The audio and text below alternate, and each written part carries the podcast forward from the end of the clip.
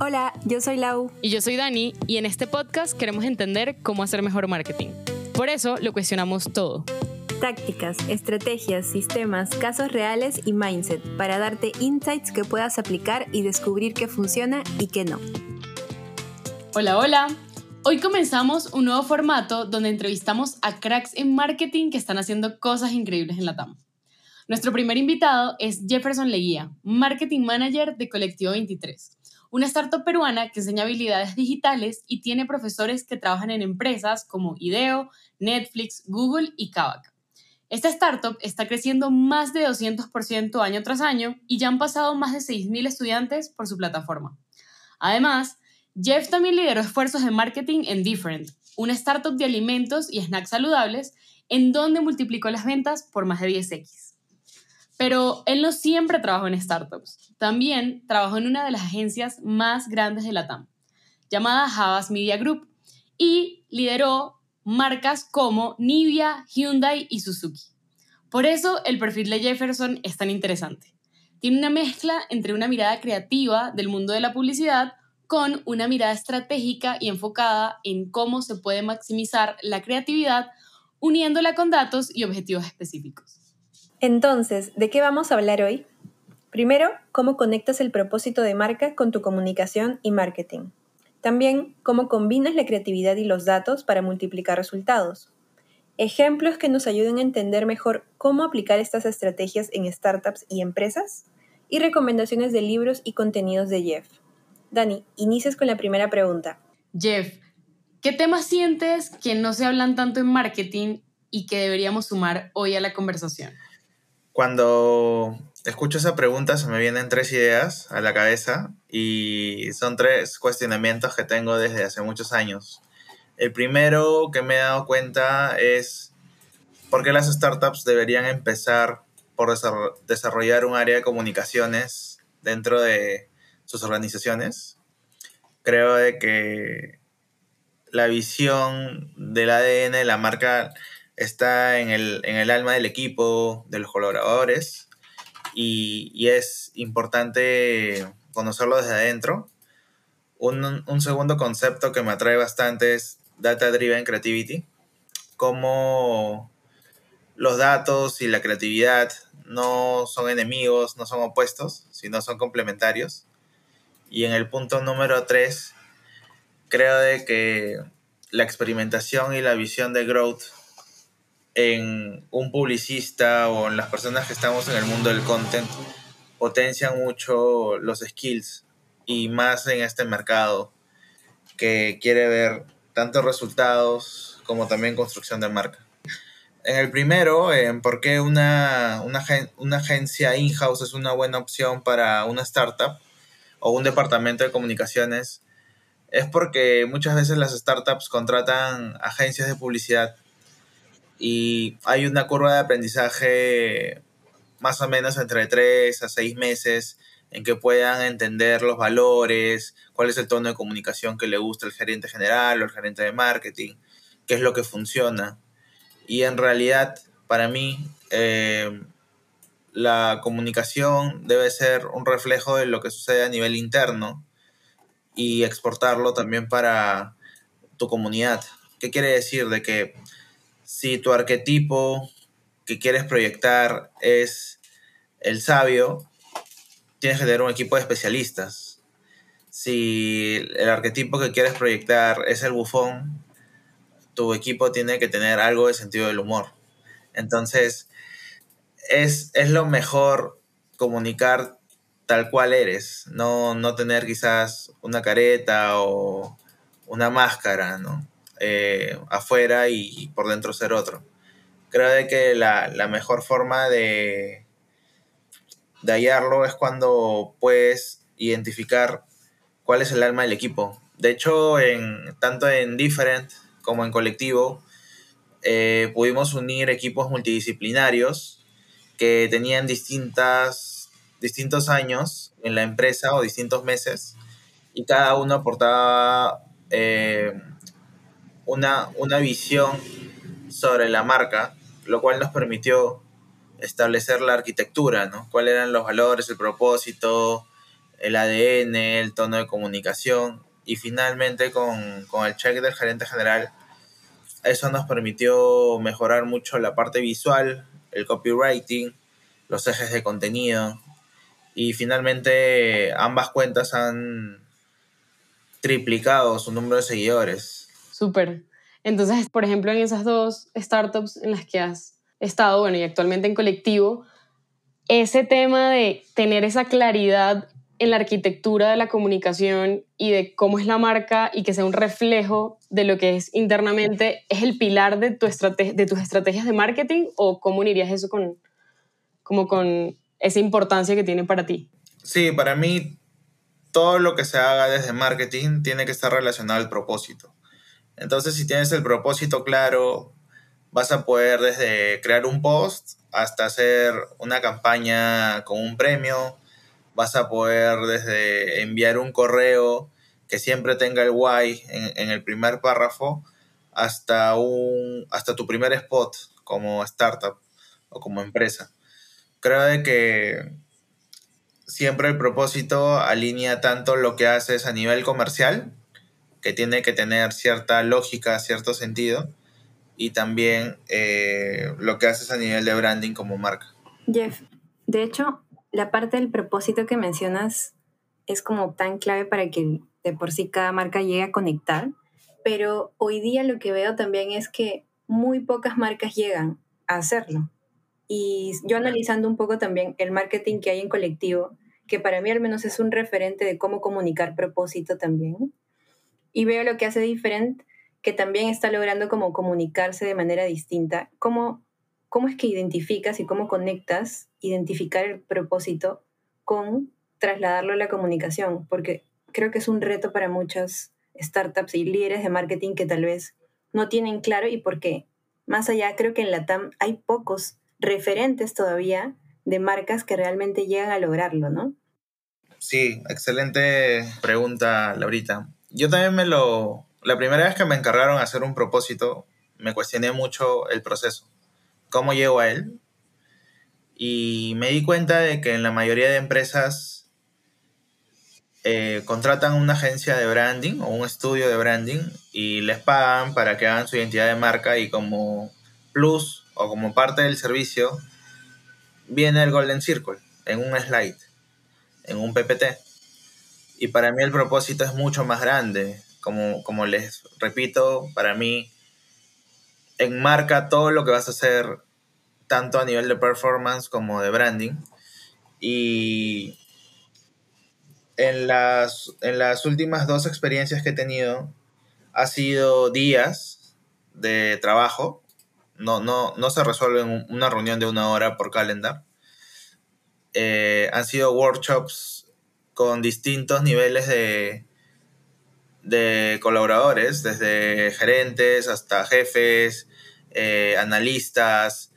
Incluso es bueno saber qué opinan de ti y es algo que yo hago, tus stakeholders, tus followers, tus clientes frecuentes. ¿Por qué? Porque alineas la imagen de marca, lo que opinan de ti, con tu identidad de marca, con lo que quieres proyectar. Si estos no están sincronizados, en verdad estás desperdiciando tus oportunidades de comunicación. Si están alineados, en un periodo breve de tiempo vas a acercarte a tu propósito y quizás tengas que replantearte uno nuevo. Pero creo que no hay mejor satisfacción para un marketing manager que acercarse o haber cumplido su propósito. Genial. De hecho, o sea, la estructura en cómo lo haces es yo lo conecto a primero es importante que conectes tanto negocio, o sea, mercado más bien, cliente y visión, ¿no? Visión del negocio, del founder, de todo eso. Siempre es como la intervención mercado, competencia, interno. Y sobre eso me gustaría entender también cómo es tu proceso de elegir el message, o sea, el mensaje, porque a la larga es una cosa es el posicionamiento, el propósito y otra cosa es el mensaje, ¿no? El messaging tal cual que yo veo, o sea, yo veo los ads de colectivo siempre Y me encanta cómo van probando de por sí un mensaje último en una última campaña que hicieron. ¿Cómo, cómo llegas a ese mensaje que al menos a mí me da la percepción que sí conecta bastante con la audiencia y, y sale también un poco de la tradicional manera de comunicar de solo hablar del producto, ¿no? En el caso del colectivo, solo decir, vendo este curso y ya está, que es el típico modo de publicitar en educación. Incluso de Different probablemente es como foto del producto y ya está. ¿Cómo llegas como a partir un poquito estos mensajes que son tan distintos? Que estaría muy bueno también entenderlo. Laurita, eso es un proceso que me gusta trabajarlo en equipo. Creo que las grandes ideas tienen el grupo o el brainstorming más grande, porque siempre necesitas ideas de todos y todas para llegar a esas big ideas que son valientes. Por ejemplo, lo primero que hago es investigar a la competencia, tanto como mi competencia directa como a la competencia que le habla a mi target, pero que necesariamente no es de mi sector. Puede ser de que alguien le está hablando también a las personas que se quieren especializar, pero no es por un curso, sino es quizás por un seguro, quizás es por un smartphone. Y intento identificar cuál es mi mapa de posicionamiento, dónde hay un espacio libre para yo construir. Eh, lo segundo que hago o, que hacemos en, el departamento de, de marketing es ¿cuáles son los reasons to believe? O sea, ¿por qué nosotros vamos a decir ese propósito? ¿Qué, nos sustenta de que es legal, es creíble, es cierto, de que es afín a nuestro target? Y finalmente, el tercer punto es que sea inspirador. Si tu propósito no inspira o no está redactado en activo, no te, no te llama a involucrarte, a participar, no vas a formar la comunidad ni nadie va a seguir ese propósito. Simplemente va a quedar como un eslogan, como un copy, como un hashtag, pero no es un propósito. Creo de que cuando hicimos la campaña de Black Friday, dijimos lo que menos queremos es poner solo un descuento. De hecho, en toda la en todo el feed del Instagram de colectivo en el año pasado, no hubo ni un solo post con descuento. Ningún post tiene un porcentaje de descuento en todo el 2022, salvo en Black Friday, y creo que fue solo un, un contenido. Pero luego de, luego de ello, nosotros dijimos, si nuestro propósito es formar al talento digital de Latinoamérica, eh, en Black Friday, nosotros somos anti-Black Friday. Tenemos que decirte por qué gastar cuando puedes invertir. Porque de hecho, sí, esa fue la campaña, por qué gastar cuando puedes invertir. Y en cuanto a resultados, eh, marcó nuestra venta más alta de, de toda la historia del colectivo. Fue una campaña histórica. Entonces nos preparamos tres meses antes y el propósito se redactó ya dos años atrás, pero la arquitectura de marca se construyó en enero del 2022. Entonces es un proceso, tampoco es de la noche a la mañana establecer el propósito, definir la marca, sino es ir construyéndola a pocos y saber qué opina tu, tu público, como te comenté, y también tus propios colaboradores. ¿Y cómo, ¿cómo haces ese research de, con consumidor? O sea, ¿te sientas a hablar con, por ejemplo, clientes? ¿Escuchas conversaciones que tienen, no sé, con el equipo de ventas? ¿O cómo funciona ese proceso de escuchar al consumidor desde el colectivo? tenemos tres metodologías. Una puede ser como el hacerte pasar por un cliente y tratar de conectar con otros o saber sus opiniones, como no decir que eres parte de la empresa y tratar de tener como el, el feedback más honesto. Eh, el segundo es escuchar mucho, mucho al área comercial. Ellos están en el día a día. Incluso si puedes hacer roleplay de tú hacerte pasar por un comercial y saber cómo te dejan en vista a veces los clientes, cómo, cómo a veces te escriben un domingo a las 10 de la noche. De verdad, hemos inscrito alumnos en la madrugada incluso, me acuerdo. Y como tercer punto es buscar a tus clientes más frecuentes en tu base de datos y darles una llamada. Me acuerdo que en Different enviamos 50 packs de productos y antes de definir el propósito, yo hice un cuestionario a las 50, a los 50 y llamé a 20 con el gerente y empezamos a escribir todas sus impresiones para poder eh, conocer más sobre qué imagen de marca tenían sobre, sobre nosotros. Buenísimo. Y, en, o sea, y en ese ejercicio te has encontrado con insights diferentes a los que ustedes identificaban en lo que querían proyectar o en lo que querían comunicar. O sea, encontraron cosas que cambiaron, incluso el messaging o que se volvieron como en otro elemento adicional. Sí. Por ejemplo, en colectivo eh, entrevisté a uno, a, un perfil del board de, de, de colectivo y fue muy honesto conmigo, igual que un gerente, incluso llegaron a la misma idea, me acuerdo, en mis primeros días, que no les gustaba para nada el, el Instagram de colectivo. Porque la marca era un poco infantil en cuanto a colores y formas. Sentían de que iba a un público muy joven, pero al ser especializaciones ejecutivas, ¿no? Para un público quizás entre 28 a 33, necesitaba madurar y, e hicimos un rebranding visual. Maduramos la marca, más ejecutivo, más senior. Y esto acompañó las ventas, ¿no? Justo lo hicimos en el H2 y en el H2 hicimos un, casi un 80% de nuestra facturación del año pasado. Y me dijeron de que colectivo tenía que ser un líder de opinión en los temas que nosotros vendíamos. Si nosotros vendíamos product management, nadie tenía que nadie podía saber más que nosotros de, de PM. O si nosotros vendíamos DPD con IDEO, teníamos que ser los referentes de Product Design. Si vendíamos Growth Marketing, nosotros teníamos que tener un equipo potente de Growth. Y todo eso poco a poco lo fuimos cumpliendo.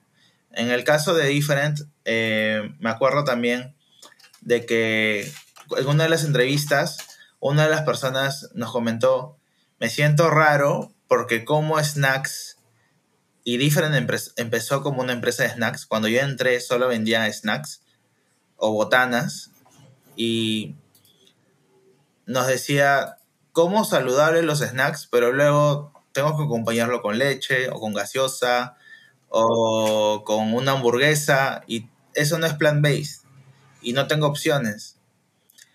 Y fue frecuente esa respuesta. Me acuerdo que más de 7 o 10 personas lo dijeron.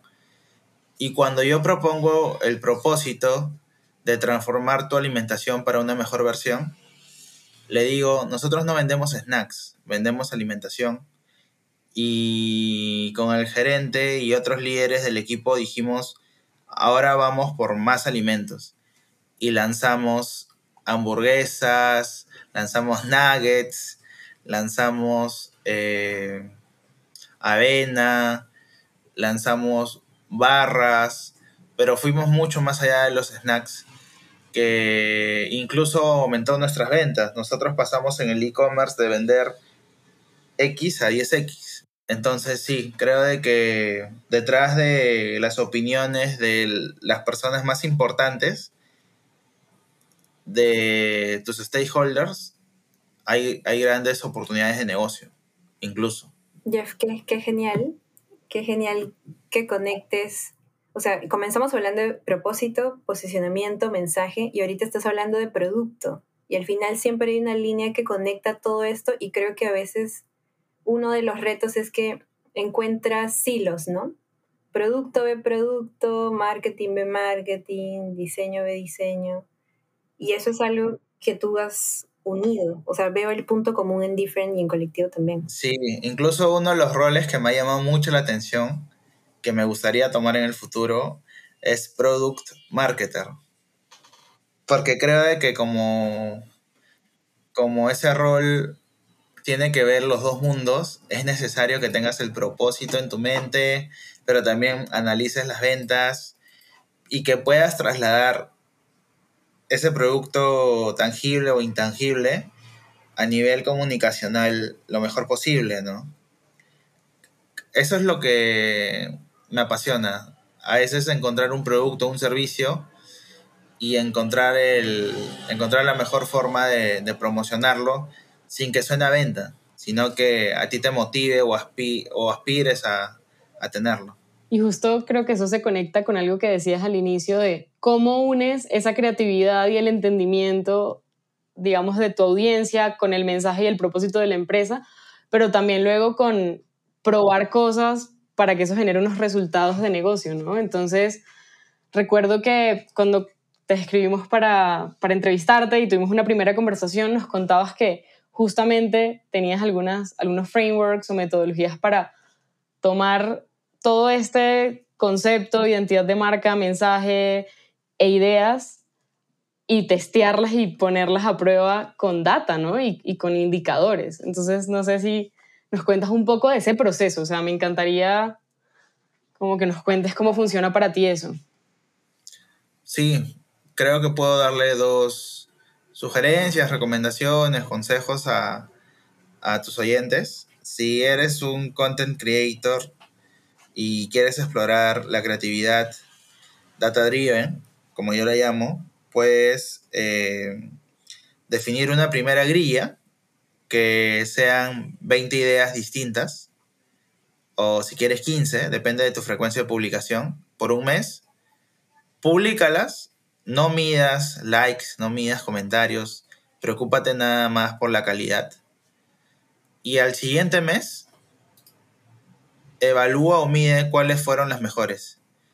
Categorízalas, trata de hallar patrones y te vas a dar cuenta de que un tipo de contenido o quizás un eje de contenido resalta más que otros. Y en vez de pensar una idea desde cero, prueba mejorarla. ¿Qué pasa si esa idea la llevo más allá?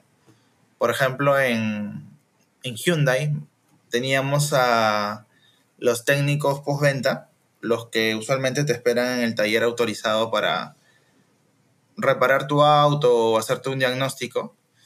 Y les habíamos hecho una sesión de fotos. Y me acuerdo que eran los Oscar y pusimos como una alfombra roja su foto y dijimos un premio para los verdaderos expertos, ¿no?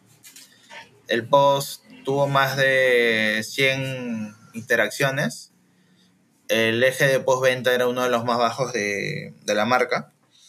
Y luego de eso dijimos, ¿qué pasa si damos un paso más allá? Y grabamos un, unas historias donde tú, coloca, tú respondías en el sticker de preguntas, ¿qué hago si mi filtro está fallando? ¿Qué puedo hacer para revisar mis frenos? Y el mismo experto desde el mismo taller te respondía en tiempo real por, eh, por Instagram. Y finalmente dijimos al siguiente mes, vamos un paso más y grabamos un comercial. Solo con los técnicos, nada de actores, los verdaderos técnicos. Y las ventas mejoraron del servicio postventa. Entonces, creo que a veces los content creators nos rompemos la cabeza de ¿y ahora qué post saco? ¿Ahora qué post lanzo? Cuando en verdad las respuestas están en el feed. Solo tienes que medirlas bien.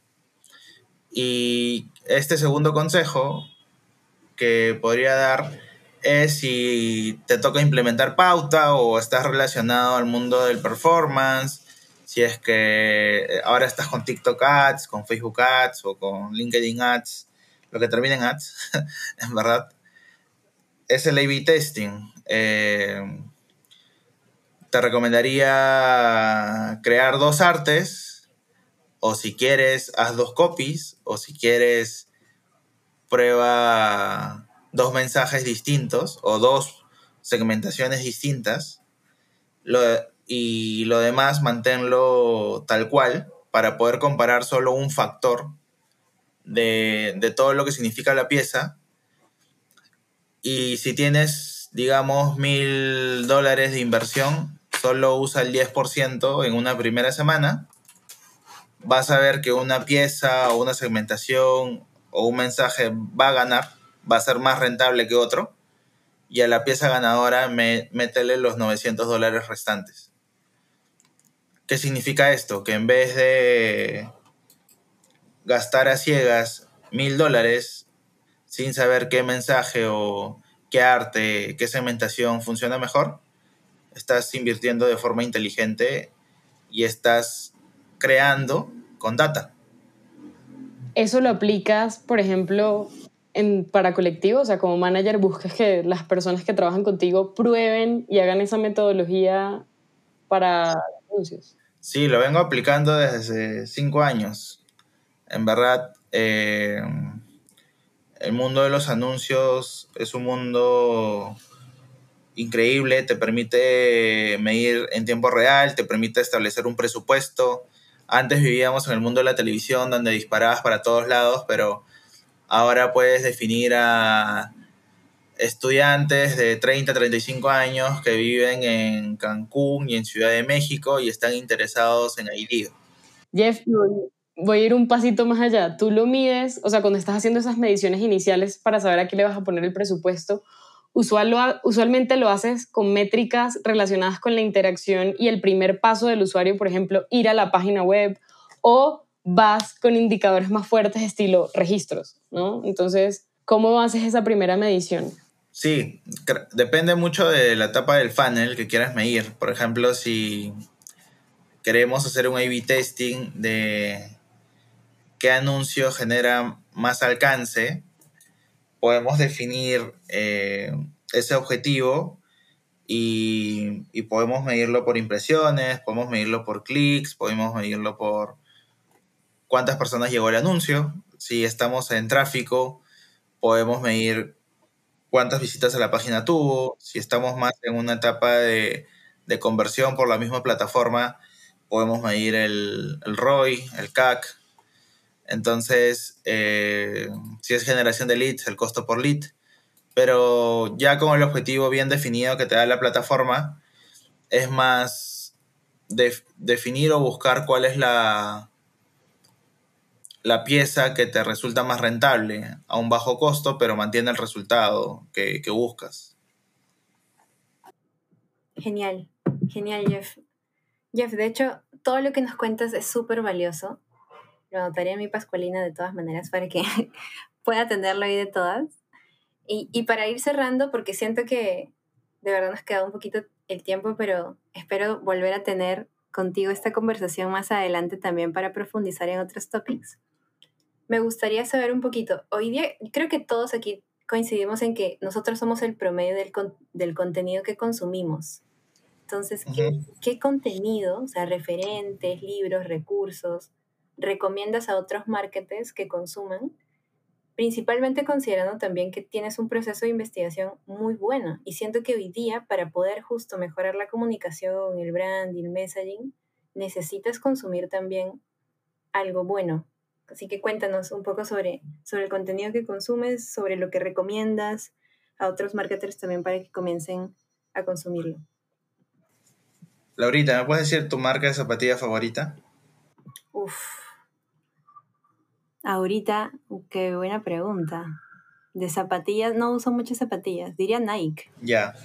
Tú puedes ir al fanpage de Nike, al Facebook, puedes ir a transparencia de la página, puedes ir a biblioteca de anuncios y te van a salir todos los anuncios que están corriendo en este preciso momento esa marca. Entonces, si yo fuera la marca de zapatillas Pepito o fuera X, Y, Z, puedo tener mi benchmark gratuito. Eh, otra de las cosas que siempre me gusta estar al tanto es eh, en Medium o por ejemplo Reddit o otras páginas que puedan generar artículos de opinión, incluso el mismo LinkedIn. Creo que cuando eliges los hashtags ideales puedes tener distintos puntos de vista, que puedes estar a favor o en contra, pero te permite estar actualizado. Y mi alma publicista me, me lleva a Ads of the World, que recopila los anuncios de marcas o de jóvenes publicistas de todo el mundo y te permite ver cómo una misma idea puede tener distintas ejecuciones, ¿no? Algo que yo también disfruto mucho es el crafting. El crafting es como un término de pulir, de escribir 10, 20, 30 veces hasta tener esa frase que tú que te hace sonreír el cerebro, como yo le digo, que te hace feliz. Si, si, si a ti te hace feliz y a alguien de tu target le hace feliz, creo que va a funcionar muy bien. Y, y eso tampoco es en cuestión de minutos, ¿no? Hay, hay, una, hay una estrategia detrás. Eh, el libro Grow Hacking también me abrió mucho la mente, que creo que ya es un, es un clásico, es un bestseller. Y lo que siempre me he llevado al mundo del marketing y la publicidad, que en verdad hay distintos libros, creo que los que mejor, los que mejor se venden son los que hablan de, de publicidad o de marketing. Entonces, a veces hay fuentes confiables y otras no tanto.